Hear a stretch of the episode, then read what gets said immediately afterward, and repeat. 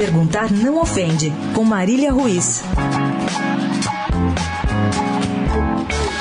Tem ou não tem Mundial? A conversa de boteco e as provocações baratas das torcidas estão perto de uma nova polêmica. Por quê? Explico. Porque a FIFA estuda ressuscitar a velha Copa Intercontinental, torneio que ficou famoso com o patrocínio de uma montadora de veículos, disputada entre os campeões da Libertadores e da Copa dos Campeões da Europa.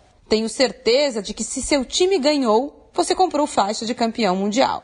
Se seu time nunca ganhou, você sempre desdenhou da Copa Carrinho.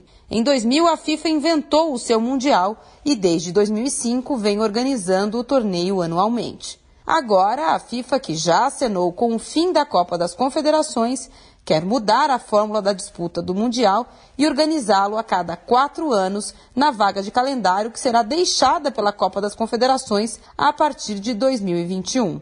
Assim, com o Mundial de Clubes a cada quatro anos, ficaria aberta a possibilidade de se organizar a Copa Intercontinental todo ano, inclusive nos anos em que aconteceriam o novo Mundial. A FIFA não pensa na esportividade, sabemos. A UEFA não conseguia se organizar para ter as datas do Mundial no meio do seu calendário, sabemos também. Assim fica bastante claro que a mudança de calendário tem outros interesses. Perguntar não ofende. Seu time tem Mundial? Tem Copa Intercontinental? Nenhum dos dois? A você faz alguma diferença o selo da FIFA? Marília Ruiz perguntar não ofende para a Rádio Eldorado.